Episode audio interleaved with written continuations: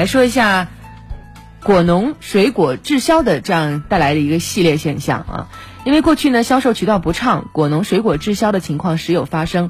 但现在随着互联网电商平台的发展，通过平台的宣传，你发现这些滞销的水果能够很快、很顺利的卖出去，这本来是一件皆大欢喜的事情。但是现在呢出现一个怪现象，有一些电商他们故意卖惨啊，来这个办所谓滞销的果农，这个让事情就由此变了味儿。嗯，没错。最近网传陕西咸阳礼泉的甜桃滞销，因为没有人收购而倒倒掉的桃子是堆积如山，在路边埋绵延十几米。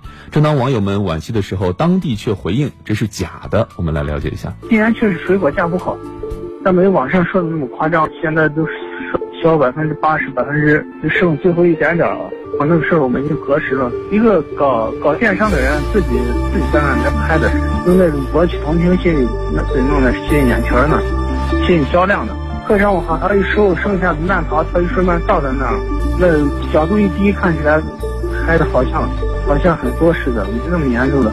刚才说话的是礼泉县网信办主任张亮，他表示，网上传的视频是电商拍来吸引销量的。嗯，尽管当地今年桃子的价格确实相对较低，但是并没有出现滞销的情况。其实，在山西也发生过类似的事情哈。当时是多家电商平台经营销售山西临沂苹果，临沂县政府官网随后就回应称，电商平台营销夸大失实，以偏概全，甚至部分平台涉嫌虚假的广告和欺诈营销。采取不当的手段，取得了加盖当地香果以及果业部门公章的材料，配合宣传，还造成了苹果价格的不合理的波动。嗯，前两天在网上看到这条新闻的时候，很多网友都表示特别气愤啊。嗯，因为本来水果滞销，借助电商平台的宣传是一件好事儿，但是如果你是故意卖惨，刻意夸大滞销的程度，一味靠博取同情来销售，难免会影响消费者的信任，电商的信誉也会跟着受损。其实这件事。就让我们想起来小时候的一个童话故事啊，叫《狼来了》。